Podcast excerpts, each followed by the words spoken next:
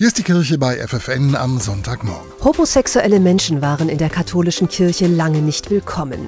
Kirchliche Mitarbeiter, die sich offen geoutet haben, haben über viele Jahre deshalb ihre Kündigung erhalten. Diese Zeiten sind zum Glück vorbei, das sagt Maria Springwald, Pastoralreferentin im Bistum Osnabrück. Weil wir Gott sei Dank eine positive Entwicklung haben mittlerweile, wenn es um die Lebens- und Liebesweisen der Menschen geht. Und das verdanken wir tatsächlich diesen 125 mutigen Menschen, die bei der Dokumentation Organisation wie Gott uns schuf, sich geoutet haben und für Sichtbarkeit und Queerfreundlichkeit einstehen. Das war Anfang des letzten Jahres. Seitdem hat sich einiges getan. So haben alle Bischöfe bei uns im Norden das kirchliche Arbeitsrecht geändert. Die Grundordnung ist so, dass Menschen nicht mehr von Kündigung bedroht sind, nur weil sie auf die Art und Weise lieben, wie sie eben lieben und heiraten, wie sie eben heiraten. Für Maria Springwald ist das ein großartiger Erfolg. Seit ein paar Monaten ist die Pastoralreferentin für die queere Pastoral in ihrer ihrer Kirchenregion zuständig.